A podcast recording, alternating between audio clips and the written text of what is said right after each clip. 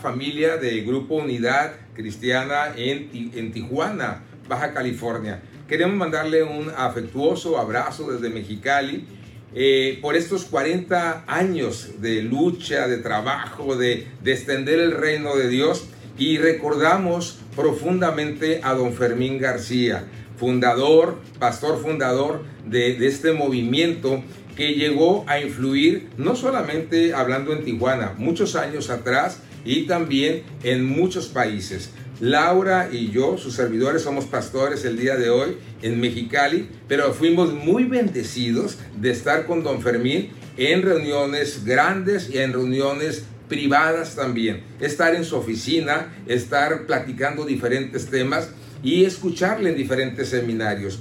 Gracias a la familia García, a, los hijos, eh, a, la señora Delma, eh, a todo, a toda la familia y a toda la familia de la fe del grupo Unidad. Estamos muy agradecidos con Dios por ustedes y seguimos en comunión, seguimos en contacto. Así es.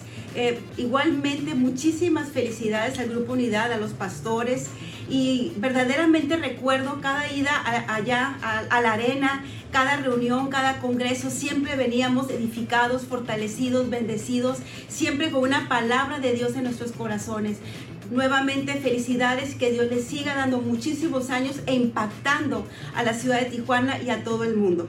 Dios les bendiga, un abrazo, gracias por todo lo sembrado.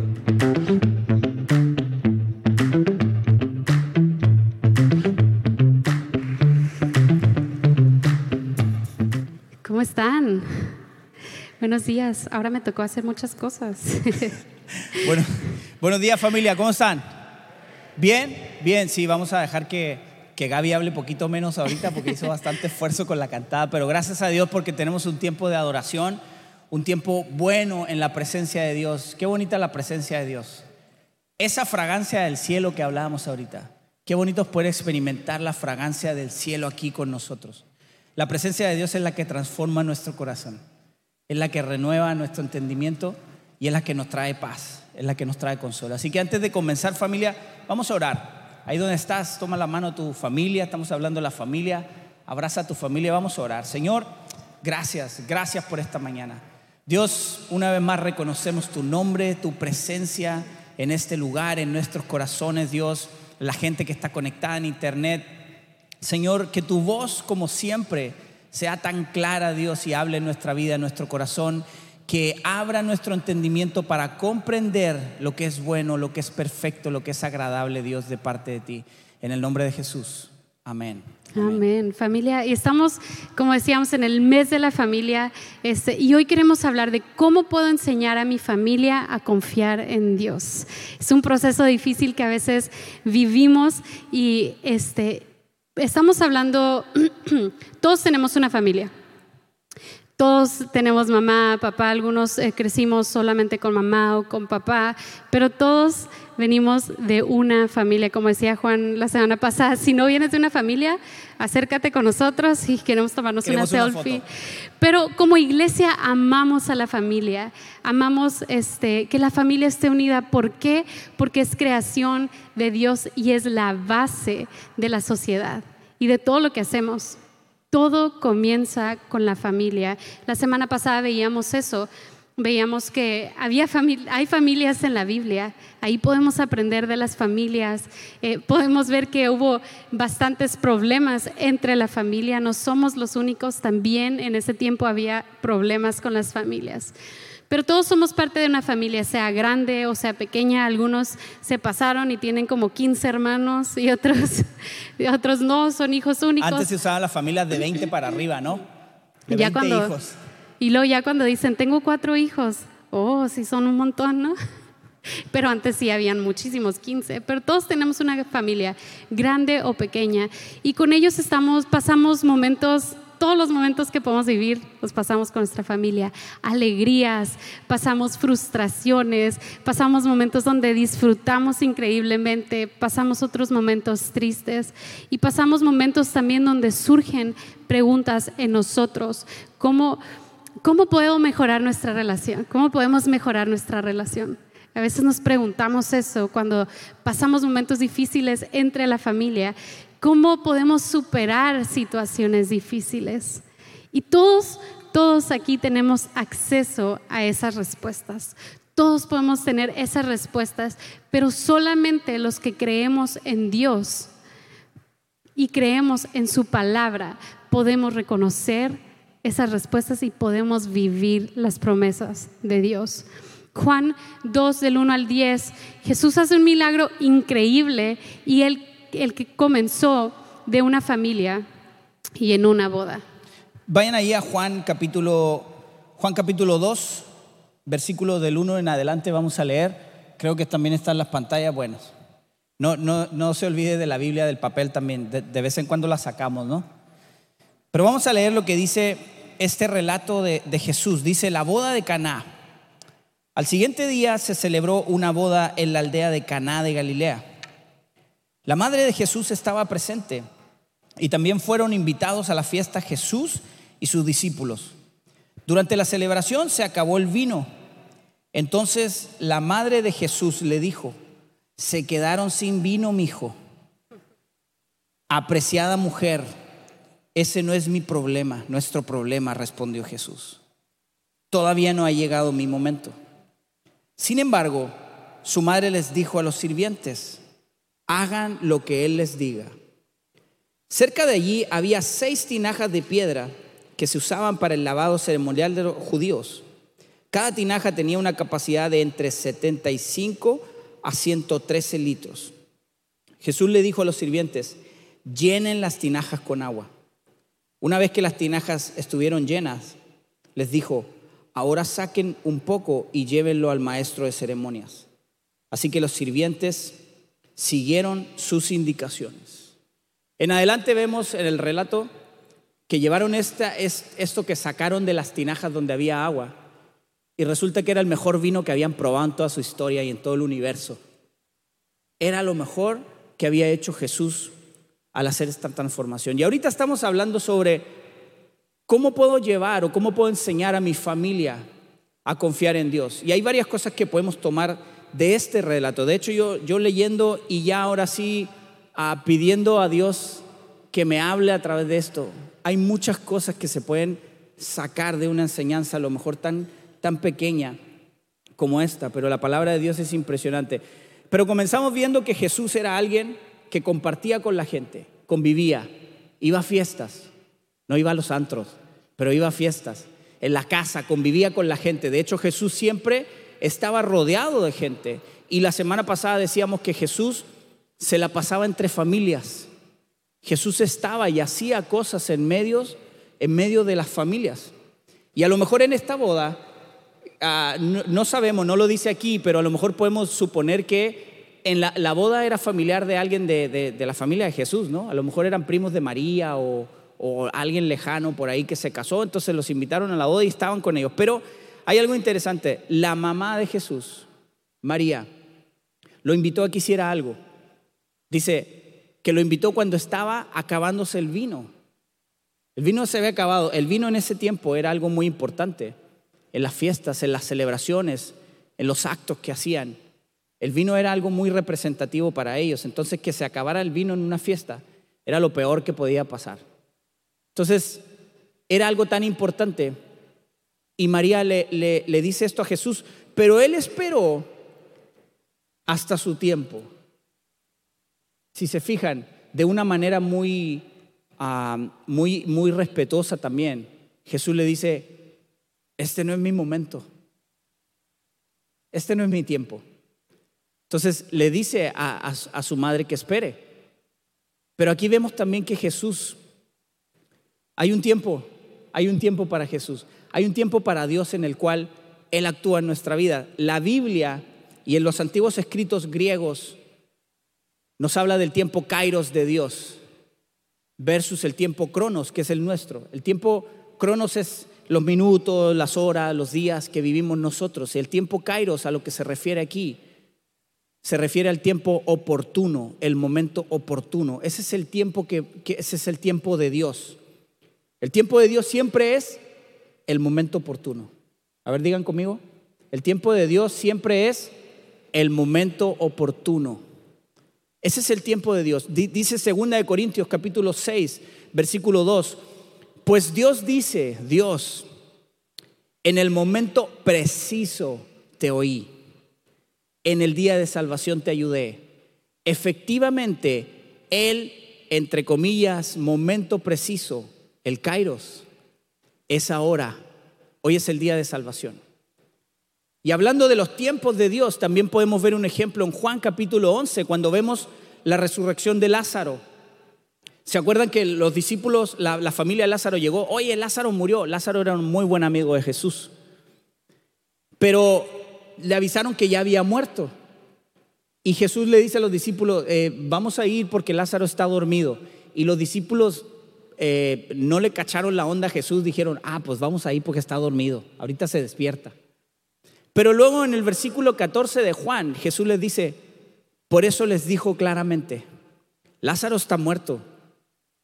Por el bien de ustedes y por el bien de ustedes, me alegro de no haber estado allí, porque ahora ustedes van a creer de verdad. Impresionante. Así como en la, como en, como en la, como en la boda que acabamos de leer, que a lo mejor podemos decir, ¿sabes qué? Jesús actuó hasta el momento, hasta, hasta, el, hasta el último. Acá también con, con Lázaro, hey, ya había muerto. Para todos nosotros era el último, ya, ya no había ni tiempo, ¿no? Pero el tiempo de Dios es el momento oportuno. Así es, familia. Y les queremos decir esta mañana, Dios nunca llega tarde. En tu vida, en tu familia, en la situación que tú puedes estar enfrentando, Dios no llega tarde. El relato de la boda nos enseña que el momento extremo para el hombre es el momento justo para Dios. Cuando nosotros ya no podemos más, cuando sentimos que ya es lo último, Dios llega. ¿Pero por qué? Porque empezamos a poner nuestra confianza en Él. Empezamos a confiar que Él es el único. el que Dios llegue tarde no significa algo malo. Y a veces nosotros oramos y Dios, bendíceme, necesito esto, necesito que pase esto en mi familia. Y, Dios no llega en el momento que tú quieres y de repente, ¿qué pasa? Nos frustramos, nos empezamos a enojar con Dios. Es que Dios no me ama porque no, no veo la promesa, no veo el milagro todavía. Es igual que, que en el gimnasio, ¿no? A veces vamos, me ha pasado, que vamos al gimnasio y ya al siguiente día queremos estar aquí con cuadritos y todo bien fitness. Y no, no es de la noche a la mañana, es un proceso. Es cuando menos esperamos, ya tenemos acá el, cuerpazo fitness. La misma, aquí lo mismo es con Dios. Cuando menos esperamos, cuando menos pensamos que, que sea el tiempo, Dios llega. Y me encanta lo que, lo que leíamos cuando Jesús cambia el agua al vino, que María dirige, o sea, cuando se acabó el vino, no fue decirle a, todos los meseros o al, al que estaba organizando la fiesta, fue a decirle a Jesús que es el único que puede salvarnos y nos puede rescatar. Y a veces nos pasa que vamos y lo primero que hacemos es buscamos en todas partes menos con Jesús. Vamos a YouTube a buscar así tutoriales de cómo puedo arreglar los problemas con mi familia y no vamos y no hablamos directamente con Jesús y no empezamos, no confiamos en Él. Y, ella les recomendó, ella les dice aquí a, a las personas de la fiesta que obedezcan a Jesús. Les dice, obedezcan la instrucción. Necesitamos nosotros empezar a obedecer a Jesús, a Dios, la palabra. Necesitamos empezar a leer, conectar con Él. El que dice que confía en Dios tiene que estar dispuesto a oír y a cumplir sus instrucciones. Jesús finalmente hizo un gran milagro y proveyó para la necesidad y mucho más abundante. Allá está en el versículo ahí decía que era el mejor vino, acá dice Juan que el mejor vino de todo el universo, pero era el mejor vino que ellos habían probado. Y Dios siempre hace lo mejor para ustedes y para mí. Sí, a veces, perdón, a veces pensamos que lo que, que lo que nosotros queremos es lo mejor, pero dice la Biblia que Dios tiene cosas más grandes que ni siquiera nosotros podemos imaginarnos. Así es, sí, Dios siempre hace lo mejor para ti y para mí. A veces en la familia podemos, ah, podemos ver o pensar, así como los sirvientes, si, si volvemos al relato de Juan capítulo 2, nos puede parecer poco lo que hicieron los sirvientes. ¿Qué fue? ¿Sabe qué? Jesús nada más dijo, vayan y echen agua en, los, en, los, en las tinajas de piedra. Y a lo mejor tú puedes decir, oye, pero pues echar agua pues no es nada. Pero ese echar agua con confianza en quien te lo había dicho provocó un milagro impresionante. Provocó un milagro impresionante. Tan impresionante que, así como, como le dijo Jesús a, a los discípulos cuando estaba en la situación con Lázaro, le dice, esto pasó para que ustedes creyeran y su confianza y su fe fuera fortalecida. Lo mismo pasó aquí. Este pequeño milagro, este pequeño acto de fe, de confianza, produjo un milagro grandísimo, pero que afirmó la confianza, aun cuando podemos decir, fue en un tiempo extremo, sí, para nosotros, pero fue en el tiempo kairos de Dios, fue en el momento oportuno. ¿Para qué? Para que la confianza de ellos fuera fortalecida. En nuestras familias pasa, pasa igual. Muchas veces podemos eh, batallar en cosas, en situaciones como matrimonio, como familia. Pero si nosotros ponemos y disponemos nuestra confianza en Dios, a lo mejor podemos pensar que está todo perdido. Así lo decíamos la semana pasada.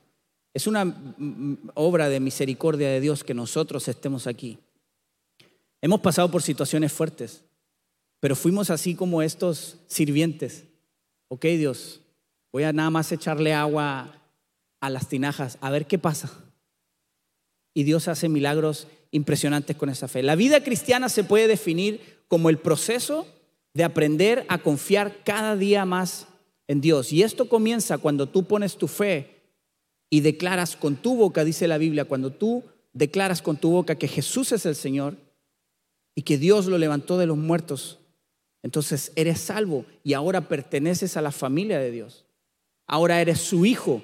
Ahora entramos en esta familia espiritual. Somos hermanos en la misma fe. Gaby y yo somos esposos, pero somos hermanos en la misma fe, creemos en el mismo Dios. Es el mismo que nos dio salvación. Dice Hebreos capítulo 11, ya lo conocemos, versículo 6. De hecho, hablando de confianza, de hecho, sin fe es imposible agradar a Dios. ¿Queremos agradar a Dios? Necesitamos enseñar a nuestra familia a tener fe a tener confianza en Dios.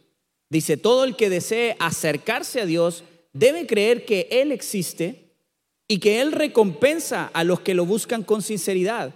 Y la recompensa, comenzando por la vida eterna, es todo lo demás, dice la Biblia. Busca primero el reino de Dios y su justicia y todo lo demás será añadido. Todo lo demás es todo. Nuestras relaciones familiares, nuestro corazón, la paz, la tranquilidad, el consuelo que tú necesitas como familia, si tú buscas primero el reino de Dios, si tú buscas obedecer, aún en lo poco, como estos sirvientes del agua, en tu familia, dice Dios que Él bendice cuando buscas con sinceridad. Confiar es esperar con firmeza y con seguridad. Aun cuando las situaciones de la vida nos distraen, ¿no? Las mismas, ahorita yo decía, el año, la semana pasada decía, la tecnología, ¿cómo nos distrae? De repente estás escuchando una prédica y te llega un mensaje, ¿no? Y ahí estamos, pum, y contestamos. Y ya a lo mejor lo que Dios quería decirte se te fue. ¿Por qué? Por ponerle like a alguien. Por, por, por criticar a alguien, ¿no? Mira lo que se puso. Mira dónde anda. ¿De dónde saca dinero para ir allá? Y te perdiste lo que Dios quería hablarte. Entonces hay muchas situaciones, muchas cosas en la vida que nos distraen de esta confianza que tenemos en Dios. Pero Dios nos ha dado herramientas impresionantes en la palabra, en la Biblia. Y ahorita queremos compartir algunos puntos importantes. Queremos darles unos consejos de cómo puedo enseñarle a mi familia a confiar en Dios. Y número uno, con oración. Primera de Tesalonicenses 5, 16 al 18 dice, estén siempre alegres, nunca dejen de orar, sean agradecidos en toda circunstancia. ¿En cuántas circunstancias? En toda circunstancia, pues esta es la voluntad de Dios para ustedes los que pertenecen a Cristo Jesús. Siendo honestos, siempre buscamos a Dios. ¿Cuándo? Cuando tenemos problemas cuando tenemos necesidad, cuando estamos en lo peor, así que oren por mí, hagan cadena de ayuno y oración por mí, pero cuando estamos súper bien, no necesitamos a Dios. No lo buscamos, no pasamos tiempo con Él. Necesitamos enseñar a nuestra familia a buscar a Dios en todo momento. Los buenos momentos, en los malos momentos, necesitamos pasar tiempo con Él, porque entre más buscamos a Dios, más lo conocemos. Y entre más conocemos a Dios, más confianza tendremos en Él. Pasa cuando somos amigos, ¿no? Cuando tú conociste a tu esposo o esposa o a tu mejor amigo o mejor amiga, al principio era así como que, pues nada más hablaban poquito, ¿no? Y pero entre más lo conocías, más confiabas en esa persona, más le abrías tu corazón. Es igual aquí con Dios, entre más tiempo pasas en oración, entre más tiempo buscas y lees su palabra, más vas a poder confiar en Él en los momentos más difíciles, en los mejores momentos. Y te quiero hacer esta pregunta, ¿cuánto tiempo estás pasando con Dios? ¿Cuánto tiempo tomas al día para leer, para orar, para pasar tiempo con Él, para conocerlo más? Y ahora, ¿cuánto tiempo oras y pasas tiempo con tu familia orando y leyendo la palabra? Y a veces es difícil encontrar un momento en donde como familia podamos sentarnos y leer la Biblia, porque estos tiempos son difíciles. Todos estamos ocupados, todos tenemos algo que hacer, todos trabajamos, llegamos cansados a la casa, lo único que queremos hacer es quitarnos los zapatos y ver la tele. Pero es tan importante, es tan esencial que tomemos un momento en la mesa cuando vamos a comer, no sé, busquen un momento para como familia para orar, para leer la palabra, leer las promesas que están ahí. Nosotros enseñamos hace, hace una la semana pasada también les comentaba que lo que tú haces, si tienes hijos chicos o tienes nietos, ellos aprenden de lo que tú haces y eso ya lo sabemos. Y si ellos te ven orando, ellos van a saber que eso es normal, es natural y es bueno. ¿Por qué? Porque el carácter de Dios se está reflejando ahora en ti. Y ellos aprenden haciendo eso. Yo les comentaba que me tocó orar por una persona aquí y yo, yo le puse la, la, mano en el, en el, hombro a la persona y me puse a orar. Inmediatamente me, estaba mi hija conmigo. Y ella, ella hizo lo mismo que yo. Oró conmigo con, por ella y también le puso la mano. Y es tan impresionante cómo podemos enseñar esas cosas y producir bendición en nuestra casa. Aún, insisto, con el ejemplo de los sirvientes. Podemos pensar que orar en la noche como familia antes de dormirnos, orar para darle gracias por algo específico a Dios y llevar a nuestra familia a reconocer a Dios, es impresionante lo que Dios puede hacer con esa llenada de, las tinajas. Llena las tinajas con tu familia. A lo mejor piensas que es poco, pero llena las tinajas porque Dios puede hacer algo impresionante. ¿Cómo llevar a, a, nuestra familia o enseñar a tener confianza en Dios? Oyendo la voz de Dios a través de su palabra. Dice Romanos 10, 17, así que la fe viene por el oír, es decir, por oír la buena noticia acerca de Cristo. Hay algunas versiones que dicen, la fe viene por el oír y el oír viene por la palabra de Dios. Necesitamos aprender a escuchar la voz. La semana pasada leíamos Mateo 7:24, todo el que escucha mi enseñanza y la sigue es sabio. Todo el que escucha mi enseñanza y la sigue, tenemos que aprender a escuchar la voz de Dios. Pero así como en un momento decía don Fermín, si no estás escuchando, ¿qué te ha dicho Dios estos días? No, es que Dios no me ha dicho nada. No, pues no estás leyendo. No estás teniendo esos tiempos de oración en intimidad. La Biblia dice en Mateo también, ahí en lo secreto, busca a tu Padre. Honra a tu Padre ahí en lo secreto, donde nadie te ve como decía el salmista, ¿no? Cuando nadie me ve. Cierra tu cuarto y busca a Dios en oración. Busca en la palabra de Dios. Busca conocer a Dios. Muchos tenemos años aquí en la iglesia, no voy a preguntar eso, pero muchos tenemos años viniendo y asistiendo a la iglesia y, viniendo a sentarnos, a escuchar muy cómodos la palabra. Pero ¿a qué hora estamos ejerciendo lo que estamos oyendo? ¿A qué hora estamos poniendo atención en lo que oímos de la palabra de Dios? ¿A qué hora estamos enseñando a nuestras familias a escuchar claramente la voz de Dios, así como Elí le enseñó a Samuel, ¿se acuerdan? Samuel no podía reconocer la voz de Dios, pero hubo un Elí que le enseñó y le dijo, oye, el que te está hablando es Dios. Y muchas veces culpamos y sacamos cualquier excusa para no decir que es Dios el que te está hablando. ¿Por qué? Porque estás oyendo algo que no quieres oír porque estás oyendo un consejo que viene de la parte de Dios y no lo estás oyendo.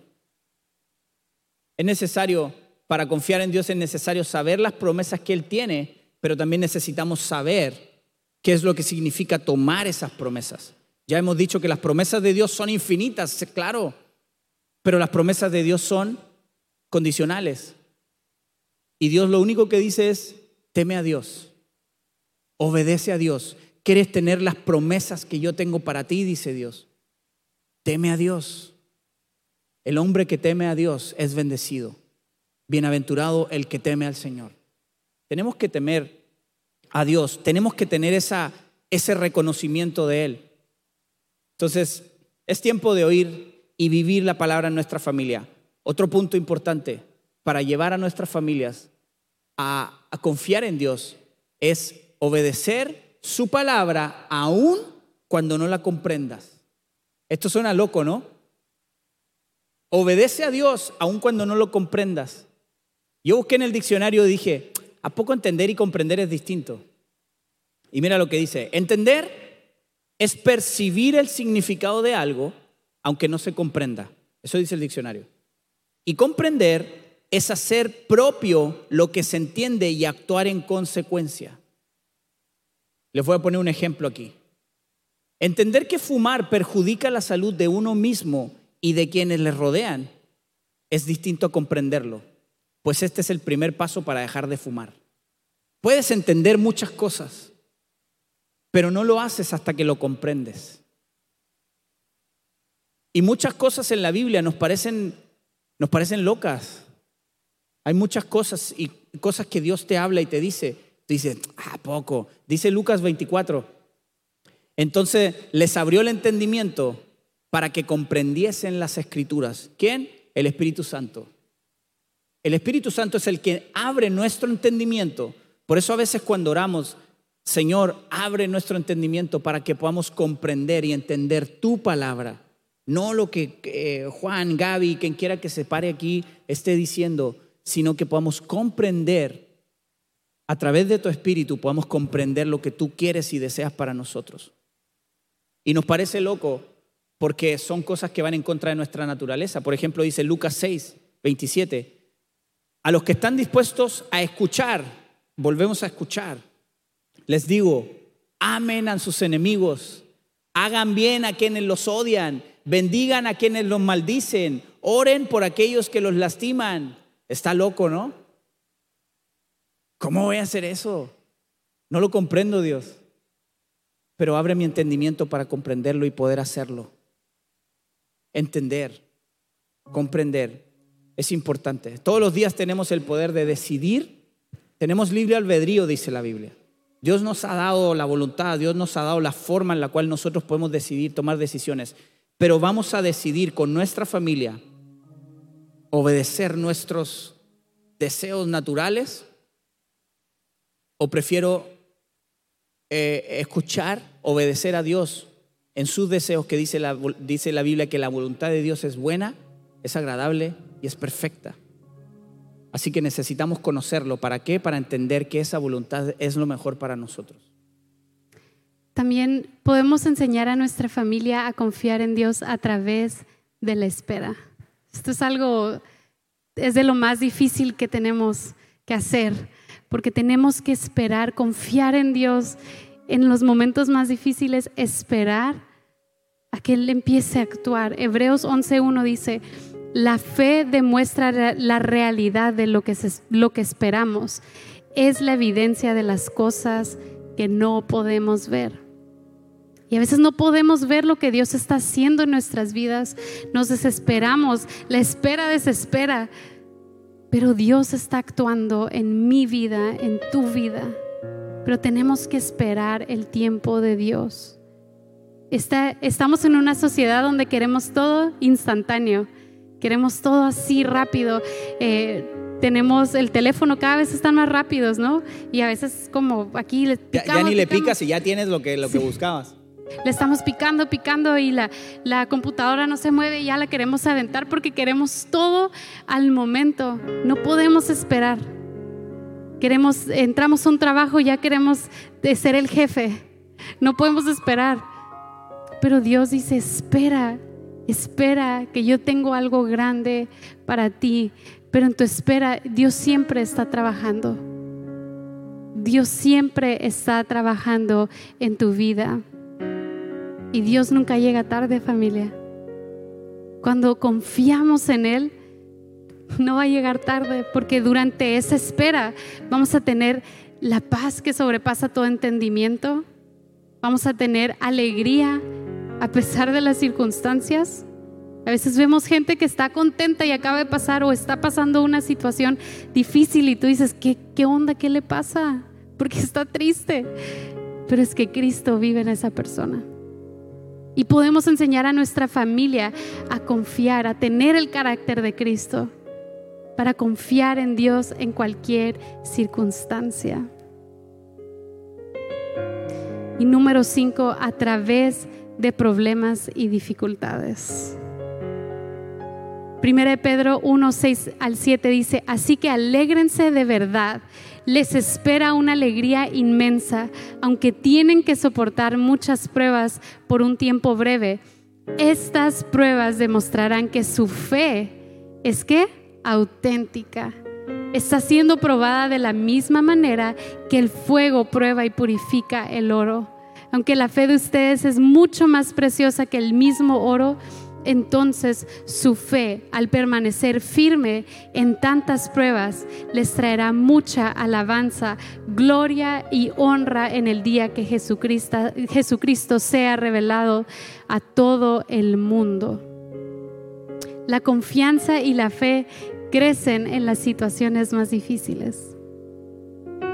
Porque no tenemos a quién más ir más que a Jesús. Si queremos esa paz, si queremos las respuestas, no tenemos a dónde ir más que ir al Padre, pasar tiempo con Él, confiar en que Él tiene todo en sus manos. En los momentos más difíciles, en los momentos de separación de nuestra familia, lo que tenemos que hacer es orar, unirnos y confiar en que Dios va a trabajar en nuestra familia. Estos son los momentos oportunos para que el Espíritu Santo empiece a moldear nuestro carácter. En los momentos más difíciles es donde Dios empieza a moldear mi carácter para que se empiece a parecer a Él. Y las situaciones difíciles, cuando hay, como decía Gaby, vivimos muchas situaciones como familia, no todo es difícil. Hay muchas situaciones bien, bien alegres y disfrutamos. Aprendamos a ser agradecidos con Dios también ahí. Aprendamos a reconocer que todo eso bueno que puede pasar en nuestra familia, en nuestra casa, viene de Él es gracias a Él, es por su misericordia, es por su voluntad, que es perfecta para nosotros. Pero también hay situaciones difíciles, pero es impresionante que como hijos de Dios, que tenemos esta herramienta, esas situaciones difíciles a nosotros nos fortalecen. Esas situaciones difíciles, la Biblia dice, que levantan nuestra confianza, levantan nuestra fe. Y eso es lo que nosotros tenemos que comprender y enseñar a nuestras familias, a nuestros hijos. Esos momentos complicados son los momentos, dice la palabra, si creemos, dice la palabra que esos momentos nos fortalecen. Esos momentos a los que no conocen a Dios los pueden destruir, los llevan a la ruina, los hacen caer. Pero nosotros tenemos una confianza. Él es nuestro quedador, Él conoce todo de nosotros y Él sostiene y Él soporta nuestra vida. Por eso es importante también que como familias podamos mostrar este amor a esas personas, a esas familias. A lo mejor conoces familia eh, que tienes cerca, eh, familiares o amigos, a lo mejor están en conflicto. Ese es el momento oportuno para que tú como familia puedas mostrarle ese amor de Dios. Ese amor que a ti te sostiene, ese amor y esa confianza que a ti te fortalece en esos momentos difíciles. Es tiempo de que tú vayas y lo hagas también de que tú enseñes y muestres. Quiero resumirles estos cinco puntos nada más. La confianza en Dios en mi familia crece cuando buscamos su presencia y lo conocemos a través de una oración de intimidad. Busca la oración íntima, tú en lo personal y ustedes como familia. Tengan tiempos de oración juntos. Nuestra confianza en Dios como familia está directamente relacionada con nuestra pasión por oír su voz. Declara la palabra en tu casa. Lee la palabra en tu casa. Háblale a tus hijos, dice la Biblia en Deuteronomio. Háblale a tus hijos, repíteselos. Y a los hijos de tus hijos, de sus hijos y de los hijos de sus hijos. Y, y así podemos seguir, ¿no? Si obedecemos como familia, aún sin comprender, podemos tener la confianza que Dios siempre hará lo mejor para nosotros. Aun cuando pensemos que es tarde. Aun cuando el vino se haya acabado, ay, se acabó el vino. Ustedes no dejen de echar agua en la vasija, en las tinajas. Como familia no dejemos de echar esa agua. Mientras esperas, Dios siempre está trabajando. Dios nunca deja de trabajar en una familia que busca con sinceridad, así dice la palabra. Si buscas de verdad, si buscas sinceramente, Dios nunca deja de trabajar en nosotros. Y las mismas dificultades que hacen crecer nuestra confianza en Dios como familia, a otras las pueden llevar a la caída. Pidámosle a Dios que guarde nuestra vida familiar. Ahorita que está siendo tan atacada la familia sobre todas las cosas, no existiría la sociedad si no fuera por la familia. Y es lo que queremos destruir ahora. No existiría, no habría papá, mamá, no habrían hijos. ¿Qué estamos enseñando a nuestros hijos?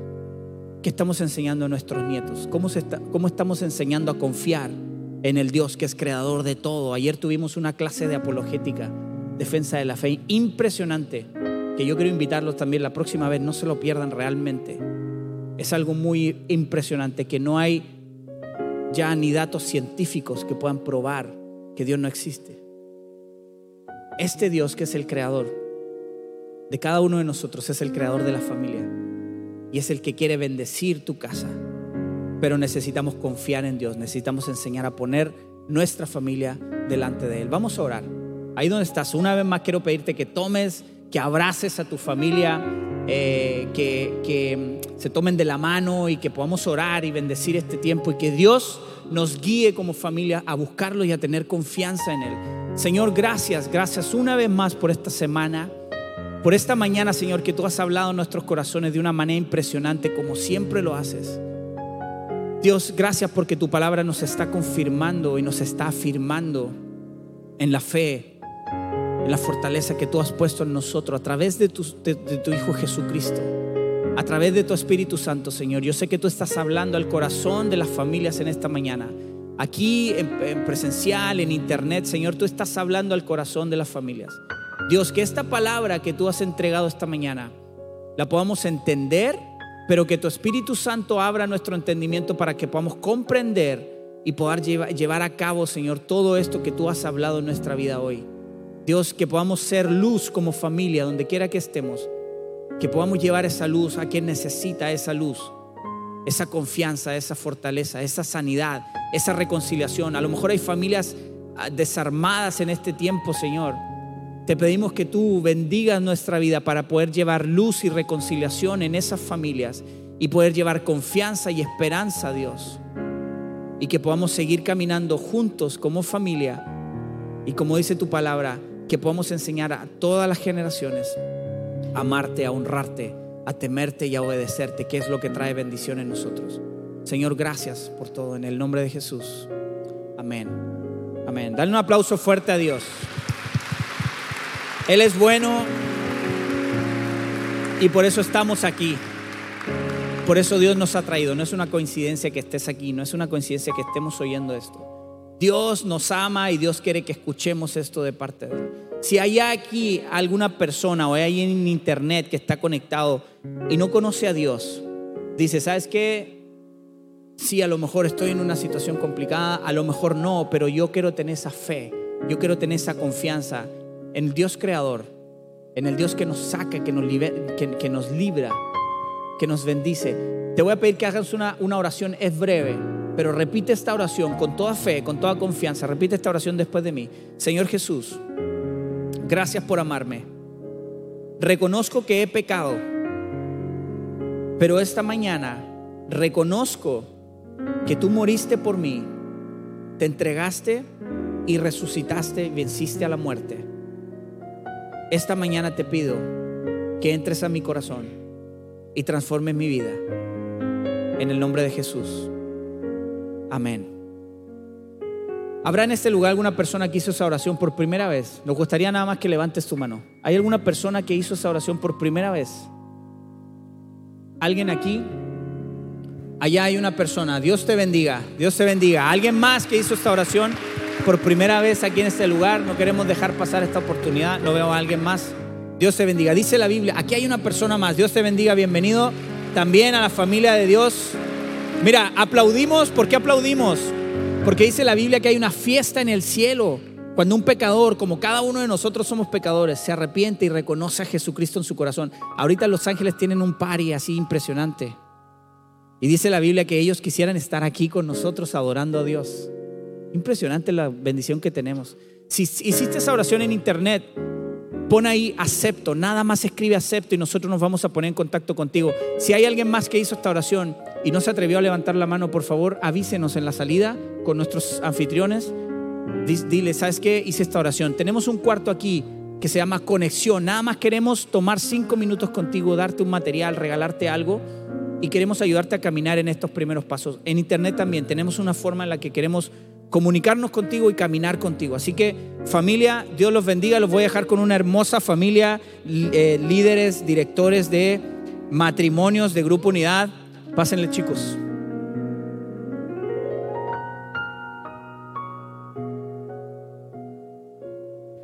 Fuerte aplauso a Dios por la vida de nuestros pastores.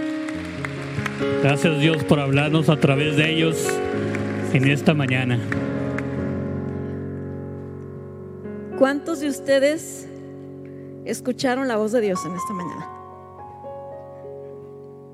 Dele gracias a Dios, dele gracias, gócese, gócese, porque Dios nos ama y nos ha escogido para ser parte de su familia.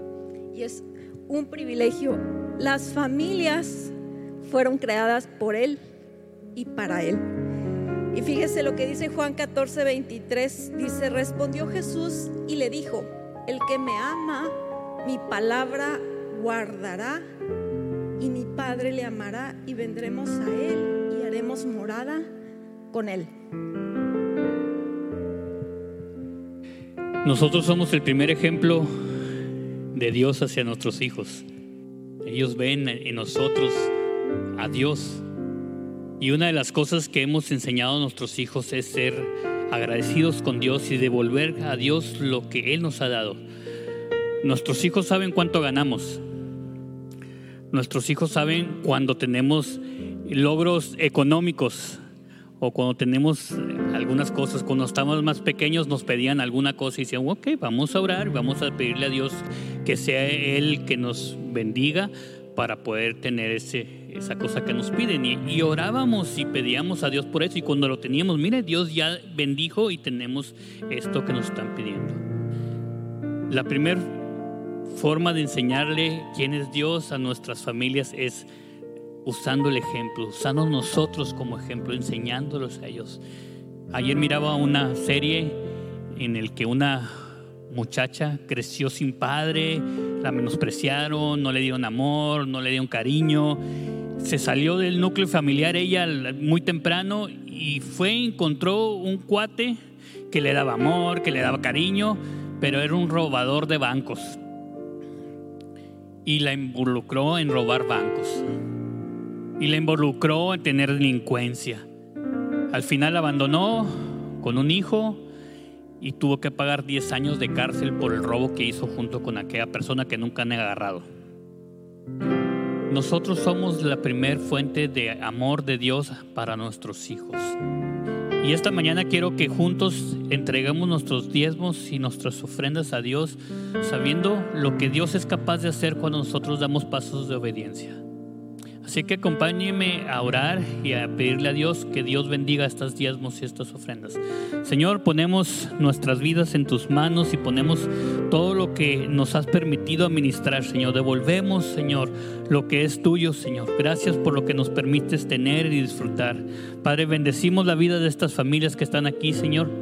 Y deseamos que tú, Señor, bendigas el fruto de sus trabajos, el fruto de sus, de sus manos. Dales inteligencias para poder hacer cosas, Señor. Dales destrezas para poder hacer cosas grandes con lo que tú les permites tener, Señor. Bendecimos a la gente que hoy va a entregar sus diezmos y ofrendas y declaramos que tú estás en cada hogar de nosotros, Señor. En el nombre de Jesús. Amén. Amén. Pues bueno, gente que nos está viendo en internet, fue un placer tenerles en línea. No porque estén allá, no son nuestras familias, los, los amamos, los queremos, eh, somos parte de lo que se forme toda esta familia de internet. Escribe, mándanos mensajes, de veras los contestamos y queremos eh, llegar a ti por medio de la forma en que tú estés viendo, en cualquier plataforma en que lo estés viendo, por favor, mándanos un mensaje, haznos saber que estás ahí, dinos, sabes que estuve con toda mi familia viendo el mensaje ahorita o, entre semana o, o pasaron cosas espectaculares con lo que Dios dijo a través de nuestros pastores. Por favor, escríbenos, queremos saber de ti. Si, que, y en este momento te dejamos con el host que tienes en línea y gracias por vernos acompañado.